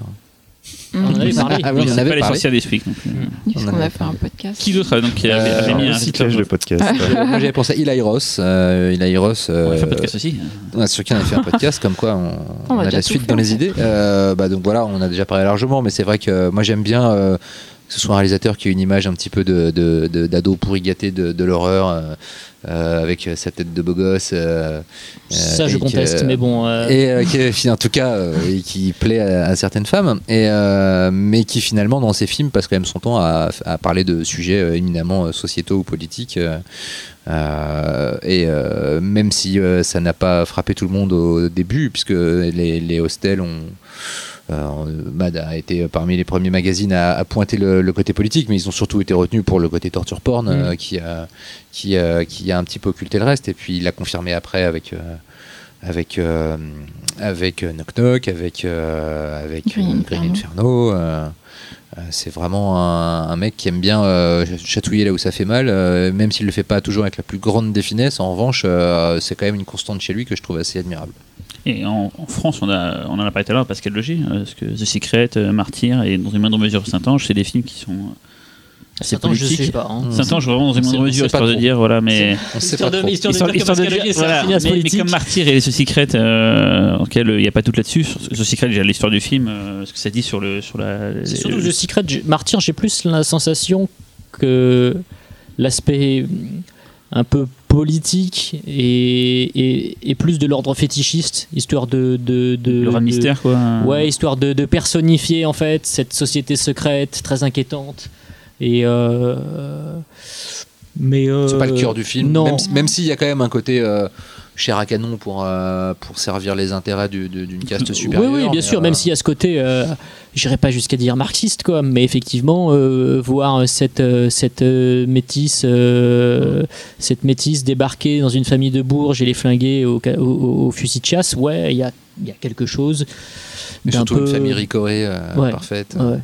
Et The Secret, par contre, pour le coup, il n'y a pas de Ah, The, doute, The euh, Secret, euh, The Secret, oui, c'est plus. C'est un peu la The Village, c'est c'est le- c'est plus évident. Mais tu voulais en parler toi ou tu veux nous poser des questions en Non, fait, on parlait des réalisateurs et je me suis dit, tiens, parce qu'en fait, on voit toujours le côté américain et tout, mais euh, même, tu vois, même, on pourrait pas dire Balaguerro aussi, euh, tu vois, de, de- de l'Espagne et tout, il y a des réalisateurs peut-être plus proches de nous. Ouais, il y avait de ça dans Rec. Dans Rec, il y avait de ça. euh, il y avait avec euh, ces, ces couches de société Mm. euh, dans, dans, dans, l'immeuble, euh, ouais, ouais, il y avait de ça. Bon, après, on, on parle plus facilement des, des États-Unis. C'est juste parce que la production est beaucoup plus importante. Oui, et et puis c'est aussi euh, beaucoup plus ancré dans le, dans le cinéma américain. Bien sûr, Stuart Gordon aussi, qui a, qui a sur sa fin de On va carrière. en parler, ouais, ça. ouais. Parce que Del Toro, il a fait aussi des films, mais c'était sur le passé, donc du coup, c'est. Est-ce qu'on peut En vraiment plus, ce qui dire est intéressant chez Del Toro, c'est qu'il a transposé, euh, il a transposé euh, euh, des choses euh, de son Mexique natal dans l'Espagne, euh, et aussi parce que il a beaucoup entendu. Il a lui, il a pas vécu en Espagne, il n'a pas vécu tout ça, mais en revanche, il a un de ses, son, le- son professeur de cinéma à la fac, je crois, ou d'histoire, je ne sais plus. Bref, était un, un ancien résistant antifranquiste qui est, comme beaucoup, avait émigré en- au Mexique et, et qui lui a raconté énormément d'histoires. Donc il a un peu fantasmé, on va dire, cette période, Mhm. euh, cette période noire de l'Espagne pour après la réinvestir euh, dans ses films. C'était, euh, c'est assez intéressant de, de voir quelqu'un qui, qui s'approprie l'histoire d'un pays qui n'est pas le sien pour, pour en faire le, le moteur de films très beaux et très politiques. c'est sûr. On a parlé de films très. Ah, t'avais mais encore un dernier. j'avais- Moi, j'avais un euh, réalisateur. Hermanio, euh, allez, Ah. vas-y. Xavier effectivement, on parle tout le temps de, de- de réalisateurs euh, américains, mais euh, il y a des choses intéressantes du côté de la Chine. Et euh, bon, alors par contre, là, je sais, je vais être borderline au niveau fantastique. Je suis désolé. Ringo mais, Lam. euh, non, Billy Tang. Billy Tang, avec quelques films que vous connaissez hein. Euh, Run and Kill, Red to Kill, catégorie Brother of trois. Darkness euh, et Dr. Lamb. Et en fait, qui sont des films, euh, bon, C'est plutôt de l'action, c'est ça? Plutôt du. Non, euh, c'est de l'exploitation, euh, c'est de l'exploitation euh, très trashouille, oui. Mais euh, justement, il y a, moi, ce que je trouve intéressant avec Billy Tang, c'est sur quatre films, boisson. C'est clair. Et hop, racisme. sur, sur quatre films, Il est il, a, sec. il a vraiment réussi à toujours garder ce, cet aspect politique. Donc, je peux pas croire au hasard, même s'il y a ce côté un peu euh, ambiance. Euh, donc, j'explique le pourquoi du comment. Donc, c'est du catégorie 3. Donc, les catégories 3, c'est une. euh, C'est moins 18 en France, quoi. Ouais, c'est l'équivalent du moins de 18 en France, on va dire. C'est arrivé en 88 et pendant à peu près un peu moins de 10 ans, je crois 9 ans, euh, ça a été une période bénie. Car à partir du moment où on décidait, enfin à la base de catégorie 3, donc c'est interdit moins de 18 ans, il n'y avait rien pour aller au-dessus. Et des réalisateurs ont décidé de rentrer pleinement dans le catégorie 3, puisque à partir du moment où ils y étaient, ils pouvaient faire ce qu'ils voulaient. Donc du coup, on a une période faste C'est devenu presque un argument. euh, Oui. Exactement. Et euh, pendant ouais, de 91 à 94, je dirais, enfin, voilà, il y a une période vraiment faste, avec énormément de films où euh, l'exploitation la plus vile. euh, C'était pas souvent pour le cul en fait. hein. Non, non, c'est- plus souvent pour la, les Pour la idées, violence. hein, la violence et les idées un peu tout à fait, tout à fait, tout à fait. Et, et donc, du coup, comme je vous ai dit, 88 jusqu'à 97, et en 97, il y avait la rétrocession. Donc, en fait, pendant cette période de 10 ans, et donc surtout en 91-94, les réalisateurs, sans forcément le vouloir, en fait, arrivaient à retranscrire cette ambiance à l'approche de la rétrocession. Et on avait énor- énormément de films sur des, des pétages de plomb. Beaucoup de psychopathes, des cannibales, euh, des... in- Violeur. euh, voilà, des, politiciens. toujours aussi avec une menace qui était assez proche des personnes. Une menace dans ton quartier ou même dans ta famille. Genre Brother of Darkness, c'est une famille qui découvre que son- il y, a- un psychopathe dans la famille. Euh, et en fait, Billy Tang, lui, a toujours réussi à garder cette ambiance de l'époque, tout en gardant certaines idées. Une petite allusion à la place Tiananmen, l'immolation, euh, l'immolation par le feu des moines dans euh, Run and Re- Run and Kill, avec une des pire scène du film d'ailleurs, qui est absolument atroce. On a toujours en face ce côté, euh, on a l'étranger, l'intrus, l'inconnu, Même entre lequel même on. Jason aussi, quoi. Qui est pas de lui, mais. Ouais, mais qui, ça c'est encore autre chose. Ça, contexte c'est encore autre chose. euh, politique, euh, voilà. un peu fiction. C'est encore autre chose. Mais du coup, Billy Tang, il a, il a, il a vraiment réussi à garder ce, ce côté de la Chine qui va arriver. Tu sais pas ce qui va se passer. Elle va te Non. manger, elle va te détruire, toi en Dans tant qu'être humain. syndrome, il y a très beaucoup ça aussi. Il y a énormément le ça. portrait Et- des Hongkongais dans Ebola syndrome, c'est. euh, Et franchement, les, les- ces quatre films de Billy Tang sont, enfin, c'est parmi les films les plus nihilistes que j'ai pu voir de ma vie. Quoi. C'est euh, noir, c'est noir, c'est Bah, c'est Absolument incroyable. créé le catégorie 3. C'est C'est bien doré, euh, c'est ça. l'enfer des armes de Chayar qui a. toi. Ouais. Suite à sa sortie, qui a fait bon, il faut qu'on trouve un. C'est ça, voilà, c'est pourtant, Qui est pas spécialement violent, l'enfer des armes. Il y a des scènes un peu violentes, mais c'est Non, le mais il y a- propos qui était tellement Oui, nihiliste. il y a que, justement- voilà. il y a une c'est- C'est euh, là, le, c'est là le, le- le truc très intéressant, c'est que le, le film donc a été, euh, a été charcuté par la censure. Euh, Tuyark a dû modifier le scénario, il a dû retourner des scènes. Qu'en fait, à la base, les, le groupe de, de trois amis qui n'a rien à faire de sa vie, qui n'a aucun futur, Décide de des bombes poser des bombes des dans des cinémas, tout simplement. Ouais. Et en fait, euh, la charge politique était un petit peu trop prononcée. Donc, la Tuyark qui a été obligé en fait de ramener une sous-intrigue de, terroristes, euh, de trafic d'armes. leur et tout. impose de faire ça. Voilà. Voilà, qui bon. Mais il a quand même réussi à garder les scènes qu'il avait tournées, les scènes fortes, comme la scène, la fameuse scène du cinéma. Et en fait, la censure, ce qui a gêné, c'est pas tant la violence, parce que par exemple le, ouais. plan du lézard, qui est quand même euh, Ou le chat décapité, ou le chat décapité, c'est pas ça qui a été censuré. Mm. Ce qui a été censuré, c'est toutes les idées contre le processus de rétrocession et qui donc pouvaient nuire à la politique actuelle, à la tractation. Et en fait, le film est sur pas tant une charge vraiment contre la Chine, c'est surtout une charge contre l'Empire britannique qui ne faisait rien. Voilà. Enfin bon, je vais pas rester alors, juste trois heures dessus. quoi. concrètement, parce que là, tu viens de nous caser ton truc sur la catégorie 3, à l'air Ouais. de rien. Euh, euh, être un- en catégorie 3 pour un film, ça, ça fait quoi? C'est-à-dire qu'on peut. Il faut avoir un certain âge pour euh, le, 18 ans. aller le voir, ça sort quand même en 18 ans, salle. ouais. Ouais, Ouais, ça ouais, en ouais, salle, ça c'était en le salle, pour la France. D'accord. euh, voilà. Mais Et, du coup, et ce, qui est de, ce qui est très drôle, c'est qu'après la rétrocession, hum, en fait, c'est pas tant une censure qui est arrivée, c'est une autocensure. Ouais. C'est en fait, il y avait quelque chose de latent où petit à petit, les gens ont, ont arrêté les catégorie 3, débordements. Ils l'ont pas retiré, quoi. Non, voilà, Je sais bah, pas si toujours ça- Dreamo, était un catégorie 3 Ouais. Non ouais. il me semble, ouais. ouais. Non, mais après, ça, puis- ça s'est, ouais, ça s'est tari d'un coup, quoi. Ouais, ouais. Naturellement. Bah, a essayé de continuer à glisser des petits trucs par-ci par-là. hein. Je me rappelle dans le, dans le premier détective, dans le premier détective dit, euh, le héros à la fin discute avec avec l'impératrice et lui dit, euh, bon, on va quand même essayer d'y aller un peu plus mollo dans la façon dont on dirige le peuple. Enfin, il faut, euh, il faut, euh, il faut quand même essayer de, de. C'est pas parce qu'on règne qu'on a les pleins pouvoirs. Enfin, je me rappelle plus exactement de ce qu'il lui dit, mais euh, vu que le film était son, un de ses premiers gros blockbusters produits avec Mhm. l'argent de la Chine pop, je l'avais trouvé assez culotté euh, à ce niveau-là. Le petit Choi. Et est-ce que, comme en France, quand un film est catégorie 3, euh, c'est la mort euh, pour lui ou Ah non, du tout. euh, voilà.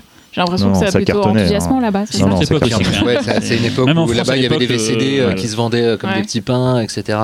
Ok.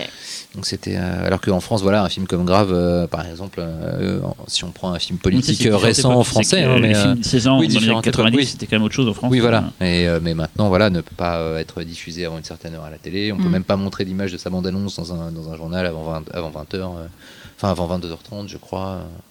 C'est problématique.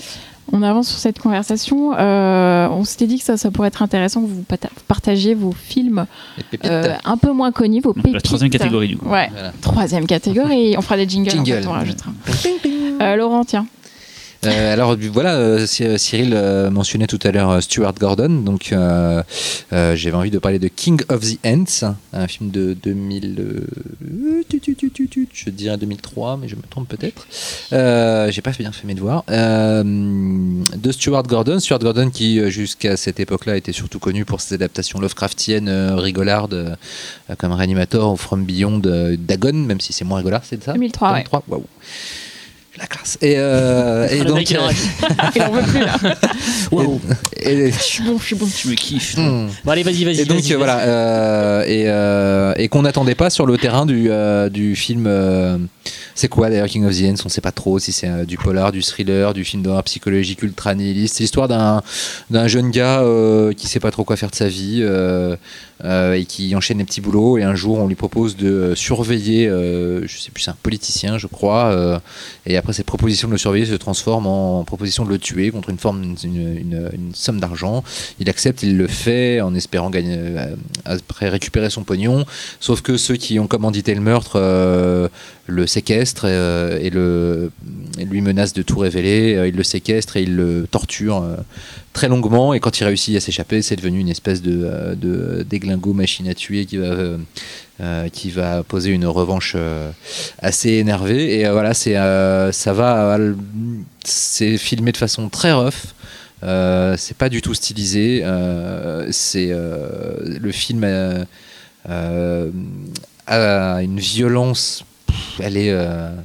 c'est presque un torture porn quelque part dans le sens où euh, le processus de torture est vraiment euh, montre la destruction psychologique d'un personnage Euh, et voilà c'est c'est un film politique dans le sens où on a on a un personnage qui n'a pas de vision dans la vie et qui devient une espèce de jouet d'un petit peu tous les gens néfastes qui sont autour de lui et qui brosse le portrait d'une Amérique obsédée par l'argent, d'une Amérique violente, et que lui-même, pour finalement s'accomplir, va devenir encore plus violent que son environnement. Donc il y a une espèce de, de, comme ça, de d'engrainement, euh, je ne sais pas si ça se dit, de d'engrenage bien sûr, euh, de la violence, euh, qui, qui est une spirale dans laquelle tous les personnages s'enfoncent. Et le film est parsemé de visions.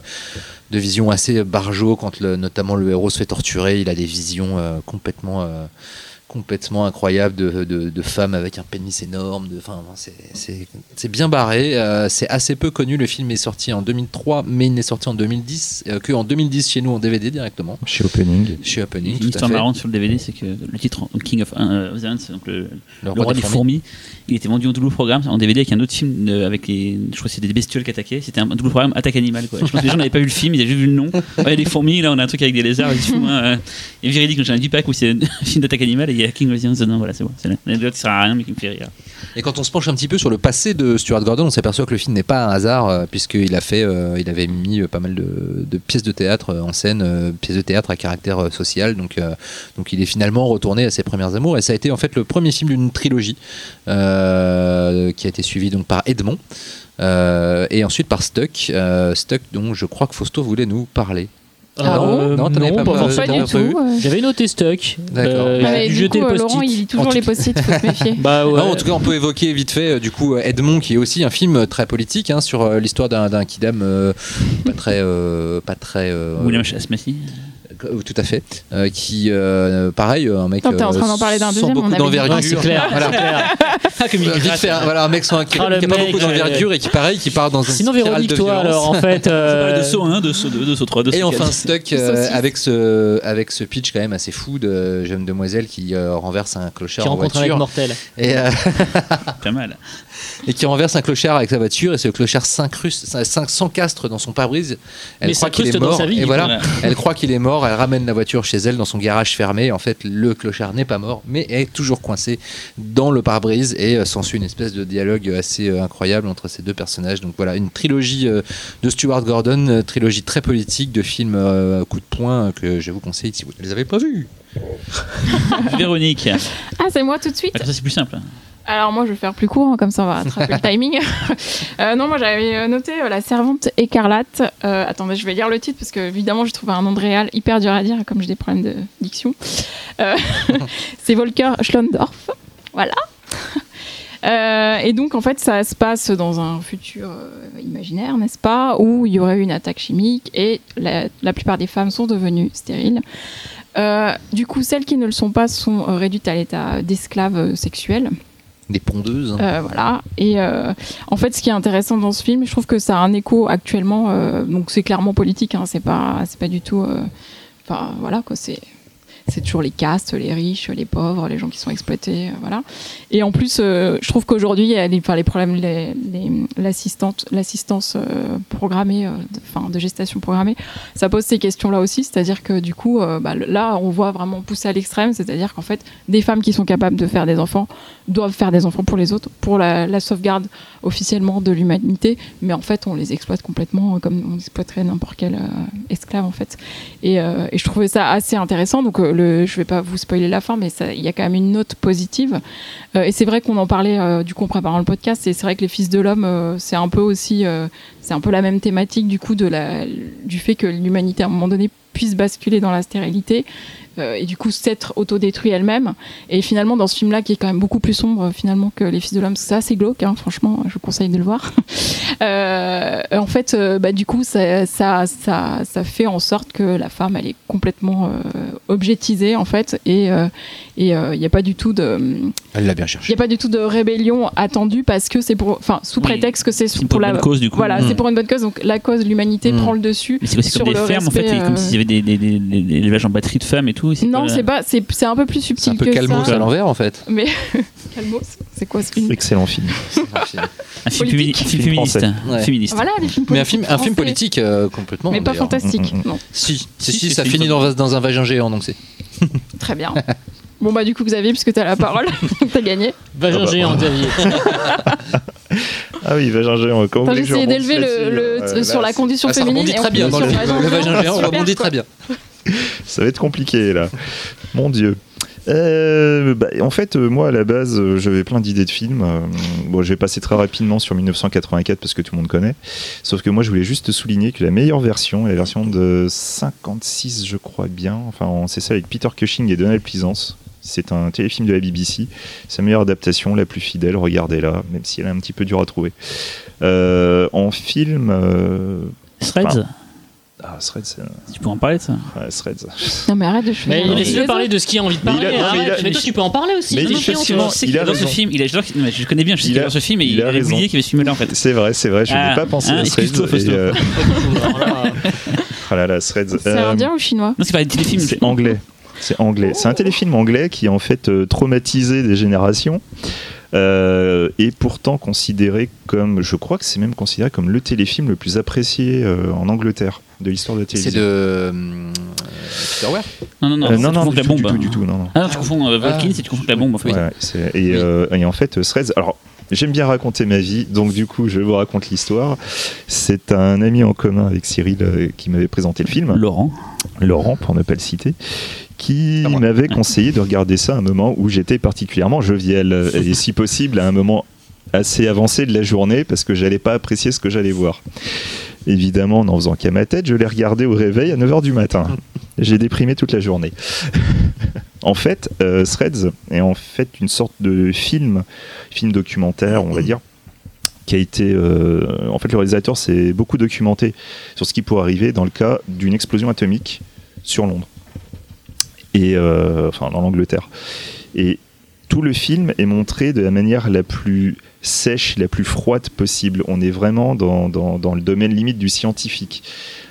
On va, voir en fait euh, les conséquences de, cette explosion nucléaire, non pas comme on a l'habitude de le faire sur une période relativement courte, mais sur plusieurs années. Sur tout ce que ça, va amener en fait en, en modification sur un peuple. Euh, donc le passage avec, euh, il me semble en fait qu'ils vont carrément virer sur l'autarcie la plus totale, ou à moins qu'elle soit imposée par les autres pays, je ne sais plus. Euh, on va voir le, changement, le changement psychologique des personnes, parce que certes il y a eu tout, le passage physique sur les radiations, etc. Et en fait, l'avancée va aller d'un point de vue social va aller à un point tel qu'on va même commencer à te parler de l'impact sur le, la communication, sur la, la manière de parler, comment tes enfants vont, vont, vont, vont grandir. Parce que naturellement, sur un truc, dès qu'on parle de, de, de, de bombes atomiques, on, on pense tout de suite mutants, déformations. Il y a. Mais ce n'est pas que ça. La- Le la- trauma aurait fait comme ça, c'est mais. c'est même la déformation de la société qui pourrait avoir lieu.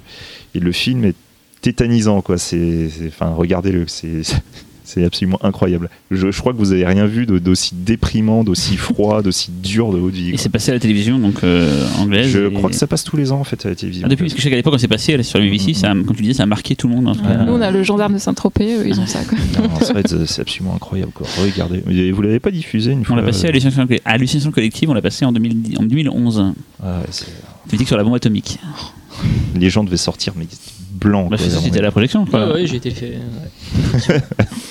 C'était euh, le premier film d'une longue série de films euh, déprimants qu'Hallucination Collective passe d'édition en édition, Voilà. type Requiem pour un massacre, ce genre de choses. Où tout le monde sort euh, en se regardant. s'est play passé.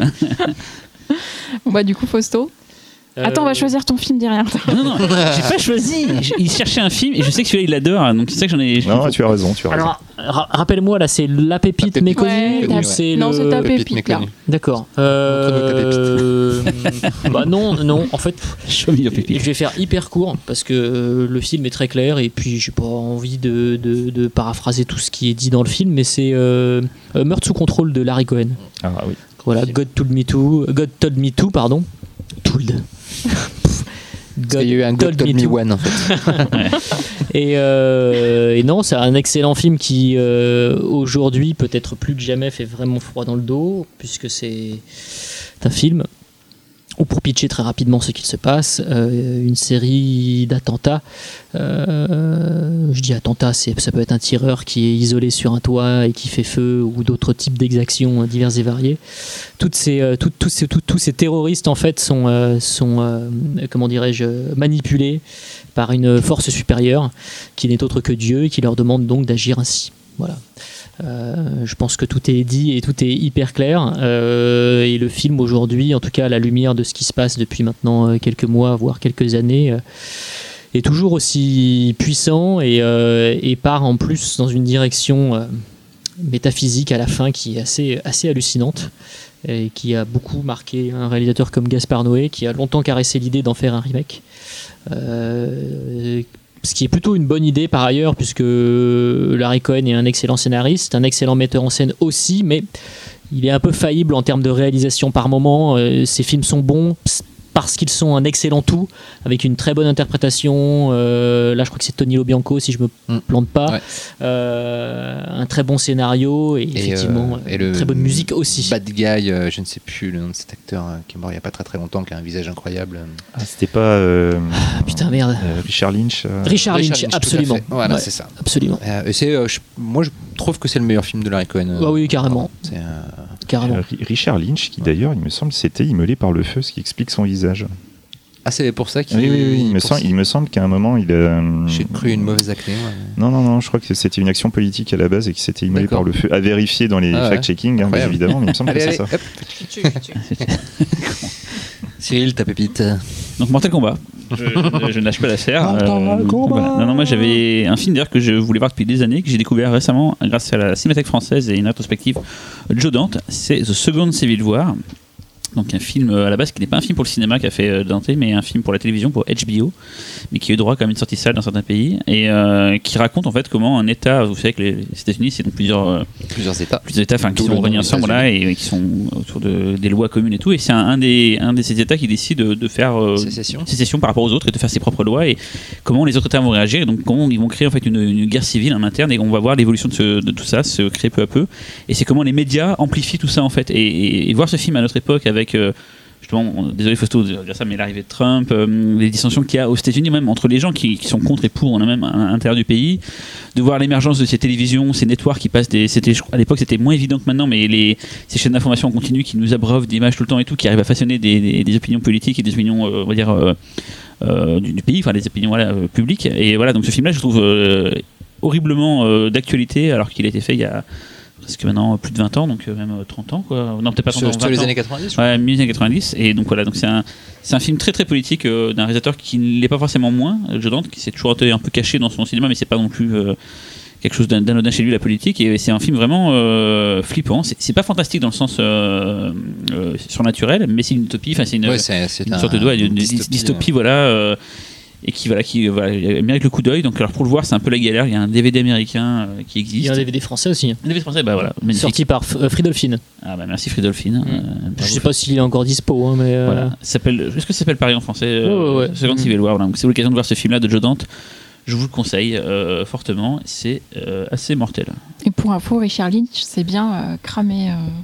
Mais en fait, il était sous LSD. Donc, C'était un ça. acte politique, la prise de LSD pas est du un tout acte une politique. Ouais, mais moi c'était plus classe quand je te disais. tu Ouais, vois. c'est vrai. Toi tu casses tout. Euh, dernière catégorie rapidement, parce qu'en plus, on n'a pas tous trouvé des trucs à dire là-dessus. Euh, enfin, moi en tout cas. Euh, Est-ce qu'il y a un film euh, que vous, vous trouvez plus politique qu'il n'y paraît? C'est-à-dire qu'il n'a pas l'air d'être politique, mais en fait, oui. Mortel Kombat. Voilà, par Alors moi, exemple. moi, j'ai un film chinois. Ah, voilà. Qui, euh, ben, je suis désolé, hein, c'est pour moi les De John Chinois. Banga. euh, je trouve qu'ils, enfin, ils ont vraiment beaucoup. Et hop, racisme C'était par rapport à Tang. Notre boisson, quoi. Euh, c'est pas facile. hein. Attends, je. Non, non, non, non, non. En fait, c'est euh, justement celui-là tombe à point sur le, le film politique, euh, enfin plus politique qu'il n'y paraît, parce qu'en fait, à la base, c'est un de, c'est mon dessin animé préféré de quand j'étais petit. Et en fait, j'ai découvert euh, à l'âge de 15-16 ans euh, qu'il y avait un message politique derrière. Dans les bisounours, c'était sûr? Non, Le Roi des Singes Ah. de Wen Lai-ming de 65, qui est un dessin animé. Euh, J'aime bien le deuxième titre qu'il a des fois, qui est Le Roi des Singes contre l'Empire Céleste.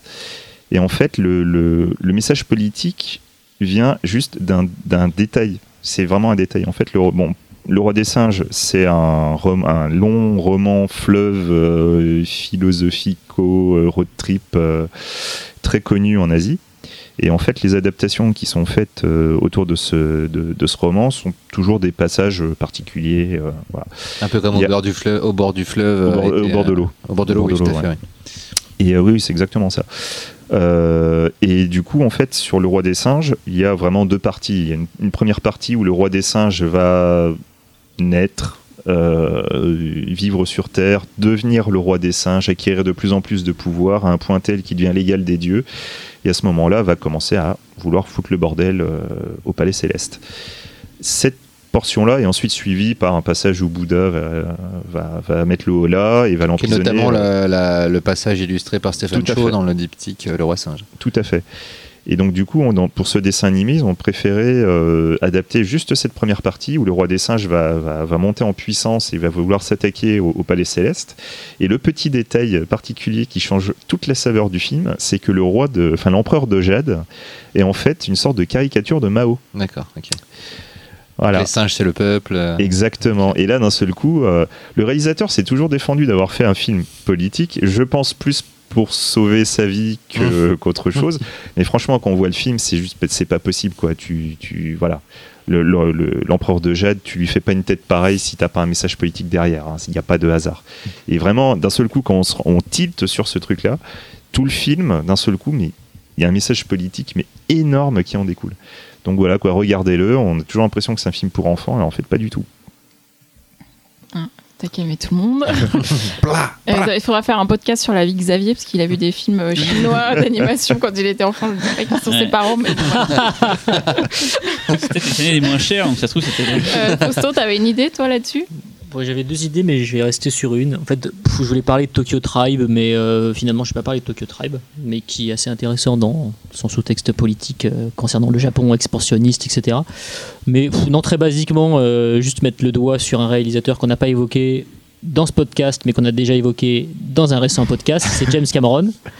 Euh, pourquoi? Parce que c'est le cinéaste marxiste par excellence, et que dans un film comme Aliens, la fin, c'est ni plus ni moins la revanche prolétaire et féministe, à savoir un personnage de femme dans une machine qui est destinée donc euh, à soulever une pure machine prolétaire, une machine d'ouvrier, et elle affronte un alien. Et pour moi, c'est symptomatique de son cinéma, c'est vraiment le symbole ultime.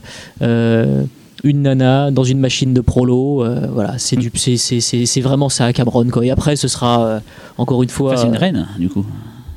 Face à une reine, c'est vrai qu'on peut, on peut aussi pousser, l'analyse jusque-là, mais, euh, mais Cameron qui est souvent, euh, euh, caricaturé, en tout cas par ceux qui apprécient peu son cinéma comme, justement étant un, réalisateur euh, voué, euh, voué au grand capital, faisant des films hyper commerciaux euh, et uniquement basés sur un spectacle pyrotechnique, eh bien, il y a quelque chose dans son cinéma qui est de l'ordre effectivement du, pur marxisme, sachant que lui-même a, a eu un passé très prolo, donc c'est assez, assez cohérent. Coup, si je peux me permettre, ça me fournit une transition rêvée pour euh, mon propre film plus politique qu'il n'y paraît, puisque c'est Alien. True Lies c'est le même. Parce que c'est Alien, euh, le huitième passager de Ridley Scott, euh, euh, qui est un film que vous connaissez tous, euh, qui est considéré, euh, qu'on a beaucoup, euh, mon- euh, on a beaucoup parlé de films de maisons hantées dans l'espace euh, à propos d'Alien. Euh, ce dont on parle un petit peu moins souvent, c'est euh, tout le contexte, on va dire,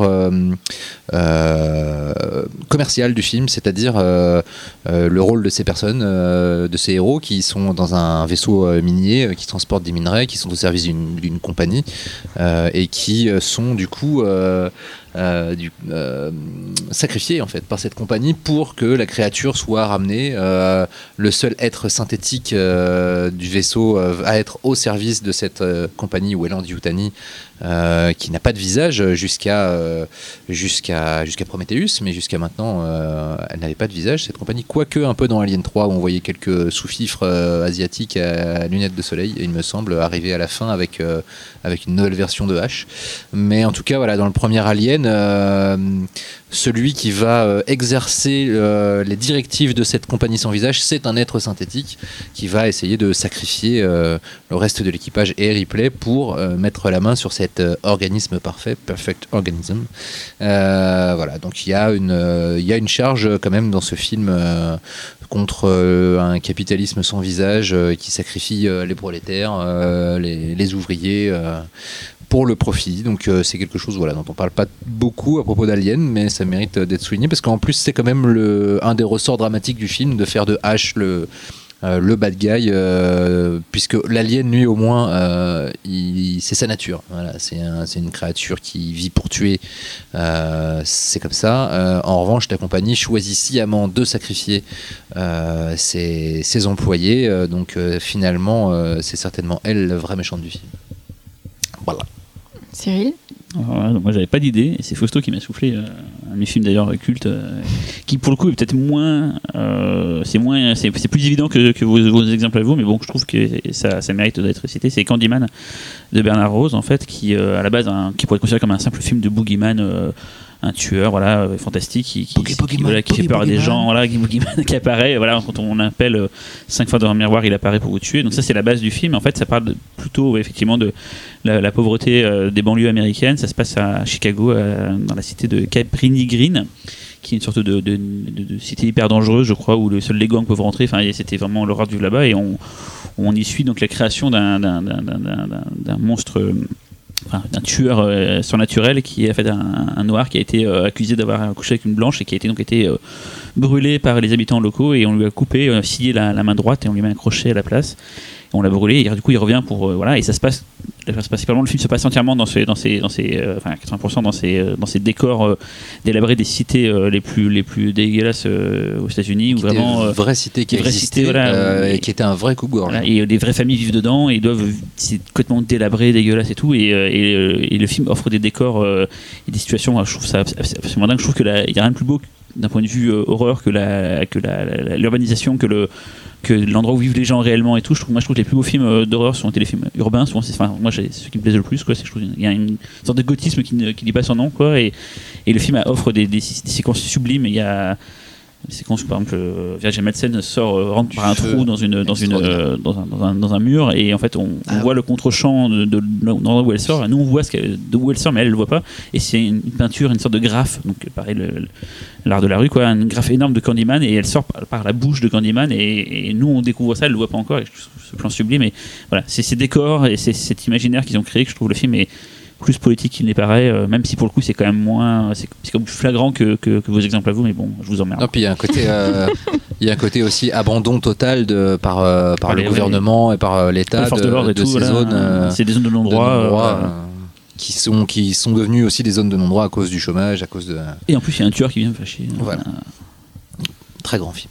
Bon, merci. Vous avez d'autres films en tête à ajouter ou Tokyo pas de dit, frustration. C'est Le bon. mort-vivant de Bob Clark. Ah oui. Ah oui, oui, Ah oui, oui. Voilà. Excellent film. Ok. Euh, bon, bah moi j'en avais pas, donc euh, on enchaîne. Mais euh, je l'avais noté celui-là, si j'avais su, je l'aurais. en plus, il est quand même évidemment politique, hein, je trouve. Complètement. Oui, voilà, oui, oui. complètement. Et un, un projet de remake était un temps annoncé. C'est resté euh, lettre morte, mais il devait avoir une version euh, plus contemporaine, effectivement, Ouais. avec un vétéran Mm. de l'Irak. Mm. C'est Bob Clark qui devait euh, la produire, je crois. Il était dans la production. Et est-ce que c'est pas d'ailleurs sa mort euh, tragique dans un accident de voiture qui a en partie arrêté le projet Peut-être, mais euh, effectivement, c'est un truc qui, qui a traîné pas mal de temps. ouais. Bon, en tout cas, euh, même si vous, enfin, si vous écoutez ce podcast, j'espère que vous n'êtes pas fait spoiler euh, Get Out comme moi. Dernière chose avant de, de terminer, euh, si vous n'avez pas eu la chance d'être à l'ouverture du 6e euh, PIF, donc euh, le festival, euh, du, euh, festival international du film fantastique de Paris, euh, il y avait The Autopsy of Jane Doe qui sort en salle le 31 mai. le- d'où Jendo. T'es d'où, Jane Doe Jane Doe Vous dites quoi vous Jendo Jendo. Ah bon On dit Ouais. pas d'où Non. Bah non. Do. Ah bon, Comme, comme dans, Simpson. comme dans, Do. ouais, comme dans Seven, le personnage, euh, si le méchant s'appelle Jendo. John Ouais, Doe. ouais, John si Doe. vous voulez, ouais, ok. Ça ferait moins peur. John- le tueur, c'est lui. Bref. C'est John Doe. De toute façon, c'est plus ça le titre. C'est- The, euh, the Bah Jendo Do Identity. Identity. Voilà, Voilà. c'est pas la suite de Bourne Identity, euh, vous trompez pas. C'est vraiment un super film. Moi, je pense que je vais retourner le voir en salle euh, le 31 mai parce que j'avais adoré. Donc, Ça dépend, ça donne de l'argent au pif ou pas Non? Si on y ah, je sais pas, Non. Cyril. Indirectement, euh, oui. D'accord. C'est vrai Ok. bon, bah, allez-y alors. On va tous y aller. Ah, merci, à bientôt. Bientôt. Bientôt. Au revoir. Kikou.